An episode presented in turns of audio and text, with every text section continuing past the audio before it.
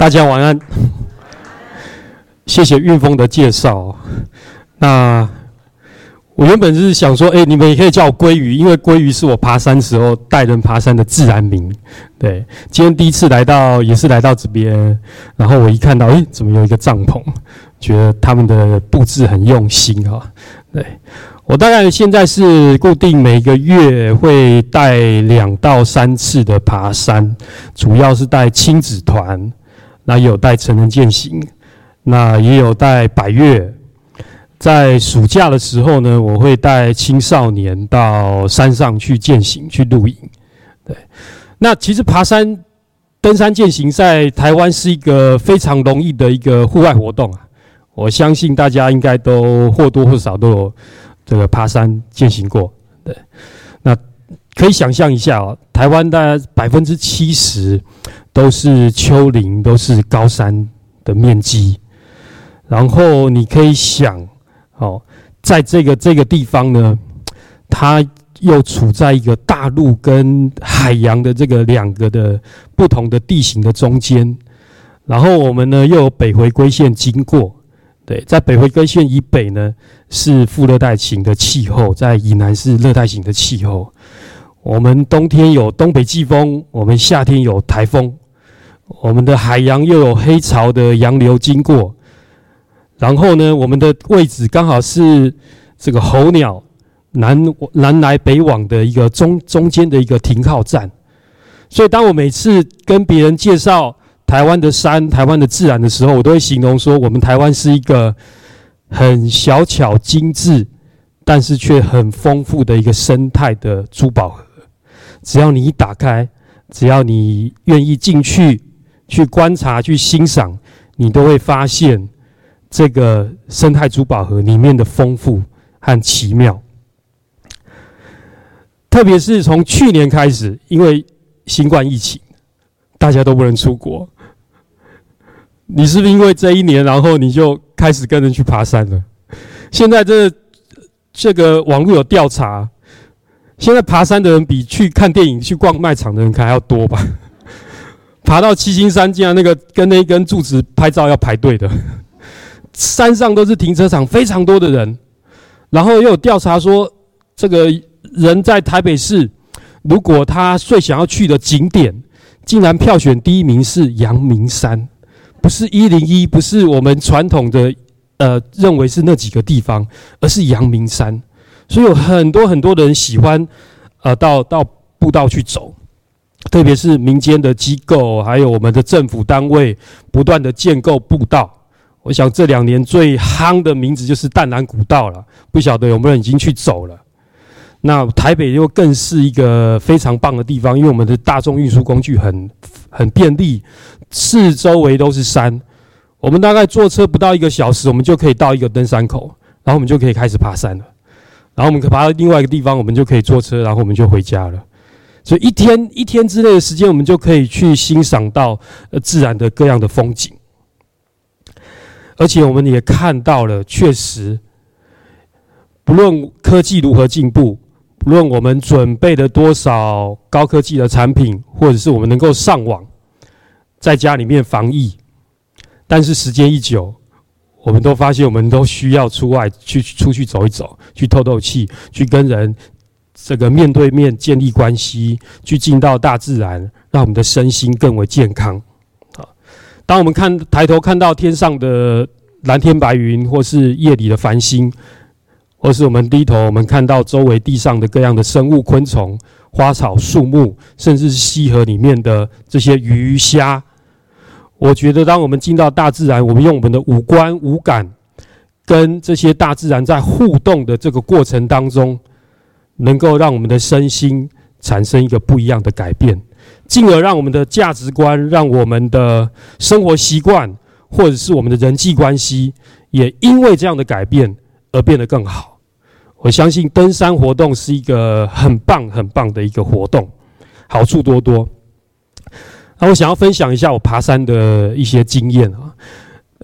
你们猜我几岁才开始爬山？我四十岁才开始爬山，其实蛮晚的，啊，我没有，我年轻的时候没有爬山的习惯，没有加入什么登山社，没有。我四十岁开始爬山，我因为我的小孩，我开始爬山。我今天我小孩有来，但是他现在出去吃晚餐了。我四十岁开始爬山的时候，我我因为我想要跟他建立好的亲子关系，我我我在想说有什么样的活动可以跟他建立亲子关系。我想到最后，我觉得爬山不错，因为爬山只要会走路就好了。会走路就可以开始啊，不用买什么东西，买什么东西。他那时候才一岁，刚满一岁，不能爬，所以呢，我一开始大部分都自己爬，跟着朋友爬。对，然后呢，爬山我一开始想的是什么？攻山头。我不知道你们你们有没有这个想法，就是哇，一拿一开始接触这个领域的时候，百岳的这个表拿出来列一列看一看啊，我要爬这一座，下一次要爬哪一座，再爬哪一座，哦，看到那些人都百岳都完百的，赶快这个计划什么时候可以完百，想的是能够去冒险去挑战，然后呢，登顶，哇，看到很宽阔的风景，然后在那个上面吹着那个凉风，哇，好棒哦，好舒服。我想的是这些，其实我并没有太多去想要说，我要我要在大自然当中，我在这个爬山的过程当中，我我去观察到什么什么大自然，或者是欣赏什么大自然。我我想的比较简单，就是要爬到那个山头，完成这个这个这个这个挑战。对，一直到我小孩一岁九个月的时候，我终于开开始带他爬山了，因为他那时候走路算走得蛮稳的，我就开始带他爬山。我当然一开始带他爬山的时候，我就心里面我就想说，我要锻炼他。很勇敢，能够冒险，能够跟我一样，以后长大可以爬很多的山。所以呢，我就蛮那个会会去这个去呃，用各种方法去鼓励他。他不想走了，我就逼他。那现在现在想有点虐儿，所以啊，最右边那一张就第一次，就就去爬那个石门山这样子，爬到他下山还摔倒哭，我就带他爬山，他爬很累，我还是说。爬怎么样？怎么样？下山给你吃什么？然后怎样？就是让他继续能够爬。对，好，我我真的觉得说那时候好像啊、这个有点虐儿的这种感觉。现在回想，对，但是呢啊，因为他现在不在，我现在回想起来，我其实蛮感恩的，因为他那时候他这种爬山的经验，其实让他的身体是是很健康的，他的身体是很结实的，他对户外活动、各种运动、学习是很有兴趣的。他能够在学习一件事物的时候，他是比较专注的啊。我我我觉得我感受到说，这样的一个特质，其中一部分跟他从小啊接触大自然是很有关系的。所以他到两岁半的时候，为了想要带他走一些比较困难的路线，所以我就去买了一个婴儿背架，呃，而幼儿背架。幼儿背架，你就看，那我就把它背在上面，因为我可以把它背。他走累的时候，我就可以让他上这个背架，然后我就背着他，然后我就继续爬山。对，那每次这个路过人说：“哇，你好厉害哦，爸爸你好厉害，你背没有才背几分钟而已。”对，因为背上去，但我我觉得有这个背架的时候呢，让我。在爬山这个经验上面呢，有很大的改变。为什么说呢？第一个是因为它一上去，它十多公斤吧，一上去就就加上我的装备，什么其他东西加起来快二十公斤的，很重。我走路就不能像我没有背它的时候这么快，我就要放速度就要放慢了。好，速度一放慢呢，我就会开始注意周围的事情。还有呢，就是当他在自己在走的时候呢，我相信。做父母都一定会跟小孩说：“哎，你要小心啊，这这个边有要要要要跨过去啊，这边比较危险，你要注意走慢一点。”他上到杯架的时候，我就不会讲这种话，因为他已经坐在我身上了，我我已经不用担心他会摔倒，他会他会跌倒这样子，那就跟我这样走，很特别。那在爬山的过程当中呢，因为他就坐在我的后面背上，所以呢。我我那个重量的一压下来的时候，我我那时候其实有一个很很深的感受，因为我觉得好，我我更像一个爸爸，更像一个爸爸，好，因为在那个背上的那那种感觉哦，我觉得他是完全的依赖我，而且完全的需要我，他必须要完全的身上都靠在那上面。然后我我就觉得说，哦，其实爸爸这个身份真的很重要，很重要，而且很需要。就每个人生命当中那个爸爸的那个角色，其实是很重要、很需要的。所以他在我上面的时候呢，我们就会一起聊天。哦，他就会问很多，我他的观察就比我的敏锐啊。他会看说，哎，爸比，那棵树上面是什么？我看到一只松鼠，我看到一只鸟。哎，为什么那边有那个东西？他就问我，所以我们我他在背架的时候，我们常常就是一起父子就会一起去观察我们看到的东西，然后我就会告诉他这些什么东西，然后我会用一些大自然的东西去教他一些事情，我也会跟他分享我的信仰，我们会一起唱歌，我们聊天，啊我觉得是一个很棒的一个快乐的时光。然后呢，很。也很好，很特别，就是因为他完全的放松在我的背上，所以呢，往往呢走走走走走，他就睡着了。那这是这是已经爬完，他已经睡着了，然后我就骑机车嘛，我把那个杯架放在这机车前面这边，他继续的睡，他就坐在杯架上面，然后就是从杯架，然后到我骑车，他都还在睡。对，我觉得真的是非常的非常的一个呃幸福的杯架时光。而当我在背他的时候呢，其实也勾起我一些儿时的回忆。对，因为呢，我我大概在四岁的时候，我我我念幼儿园之前的那个记忆几乎都忘光了。就就一件事情，我到现在还记得。就我大概四岁的时候，那时候我我夜里发高烧，我的爸爸那时候就背着我去医院去急诊。前后什么细节我都忘了，可是呢，那个我的身体靠在我爸爸的背上的那个感觉，我到现在还是记得很清楚，那个印象很深刻。我觉得是很一个很特别的一个记忆，所以每次当我背我小孩的时候呢，我就会记到那个画面。好，我最后一次呢，用背架背背我小孩王宇，大概他四岁半的时候。四岁半，我两岁半背了大概快两年。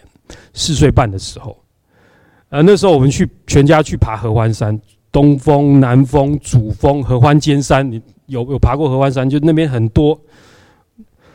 爬到主峰，在一个平台上休息的时候呢，他累了，他不想走了，他想要上背架。我那时候就觉得说，这会不会是我最后一次背他？隐约的。因为已经很久没背他，他体力越来越好。他一岁九个月就跟我一起爬山嘛，我就把他抱起来，然后就放上背架，然后再把我就蹲下来，再把背架上肩，我就抱着他，我我就背着他，我就就走。那很开心。那我太太就在远远在后面跟着走，就就就就就看看看着我帮我们拍照。对，他那时候已经很高了。对，那当我们就很开心，一直聊天啊，走走这个走走这个步道。一直呃，然后就就是就然后他就是也是一样，最后就慢慢他就就睡着，就趴在我肩膀上面，呃，这是他睡着的睡着的样子。那之后呢，我我我我还想要找机会能够看有没有机会能够背他，可是就没有机会，因为他体力真的越来越好，他也就再也没有说我要上背架，没有。即便我带着背架，因为我带亲子团。我那杯架是为其他小孩预备的，他都不会，他都没有要上杯架。对，那杯架就是躺在我的书房这样子。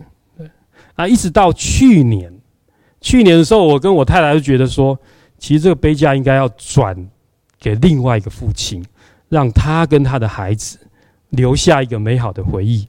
所以在去年的时候，我们就二手把这个杯架转卖掉了。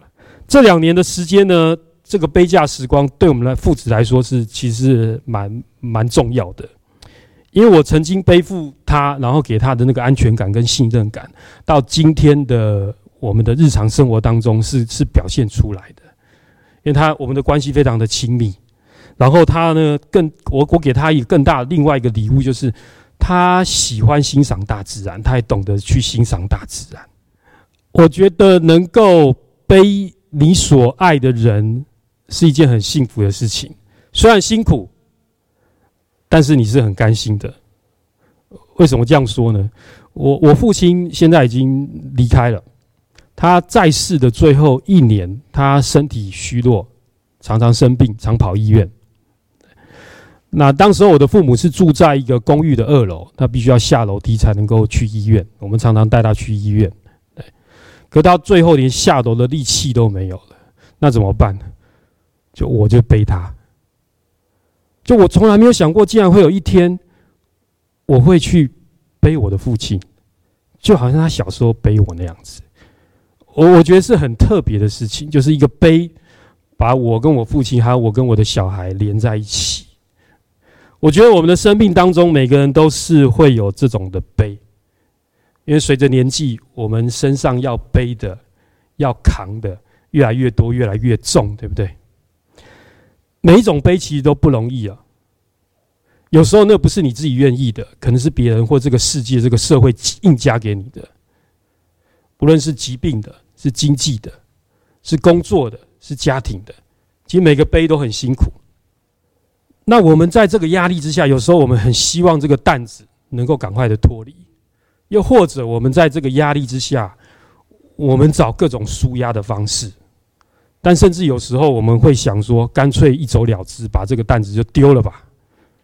我们可能这个念头，或是可能就有这种实际的这种行为或行动，把这个担子丢了。最严重可能是我们我们结束了自己的生命。没有一个担子是是是轻省的。可是我们今天不是讲到创造吗？对对，我今天讲到现在跟创造有什么关系？当我讲到创造，运峰刚才有介绍，其实创造是基于我们基督的信仰，我们相信有一位造物主，他创造这个世界，因为他创造，我们认定他，所以在我爬山的过程当中，我觉得当我们带着这样的信仰走进他的创造的时候，我们所观察的、所感受的，其实不只是只只有身体五感、五五官或是五感这种的感受而已，而是我们的信仰在跟这位造物主的互动过程当中，那个在我们内心触动我们的，让我们能够跟这个造物主的关系变得更真实又更紧密，也会改变我们的价值观。改变我们的习惯，改变我们与人、与自然、与其他事物的关系。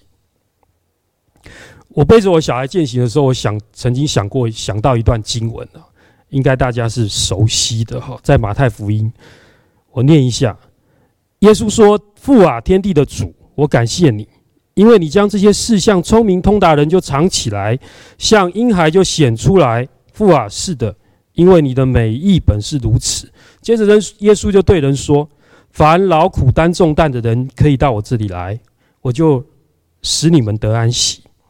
我的心里柔和谦卑，你们当负我的轭，学我的样式，这样你们心里就必得享安息。因为我的轭是容易的，我的担子是轻省的。”我们在座，如果你是基督徒，你应该很熟悉后半段，对不对？后后面那一段，耶稣对对门徒讲的。他说：“要到他那里去，学他的样式，负他的轭，他的他的轭，他的担子是轻省的。”可是，在我爬山的过程当中，我注意到是前面，就是耶稣称这个创造天地的主说：“父亲，父亲。”我我那时候深刻感受到一件事情，就是神好像在对我说：“王志，你知道我是你的父亲。”可是我要你像王宇依赖你那样依赖我，像耶稣那样子依赖我。我发现我知道，我知道我的信仰里面我知道神是我的父亲。可是我发现我我真实生活当中好像没有像小孩依赖我这样我去依赖他。所以我的一个很深的感受就是说啊，对，我我我没有注意到，原来我我信仰的父竟然是。他是创造天地的主，但他也是我生命的父。我我我在那那一刻我，我我我我觉得说对，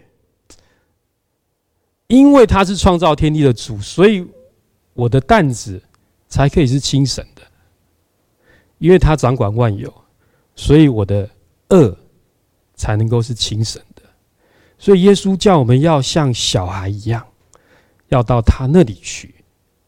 我觉得这是我在在走在山林自然里面，因着我的信仰，我跟这个大自然的互动当中，我觉得这是一个给我最大的一个礼礼物了，因为这这改变了我的接下来的生命，那改变我的生活价值观，让我知道说，对，我我身上还是有担子的，我我身上还是有恶的。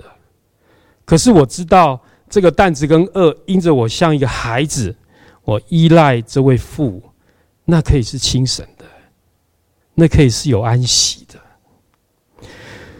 所以，呃，我我不晓得我这个分享，然后能不能带你们说啊，接下来这个礼拜，礼拜六去大自然走走吧。其实台北真的很容易，我深愿大家就是当你在走进大自然的时候。哎，你所看到的，你所感受到的是不一样的。不只是有很多种，你可能直接在这个这个五官五感上面呢，你有实际上的感受，太棒了，太美了，好奇妙。但我相信，也可以在信仰上有感受，有回馈。我觉得创造主对所有人发出的邀请都是一样的，他渴望。跟每个人建立一个很紧密的关系，像父子、像父女一样。如果你愿意，你都可以在这个大自然当中，你去经历到这个关系，你去经历到他对你的爱。我的分享到这里，谢谢。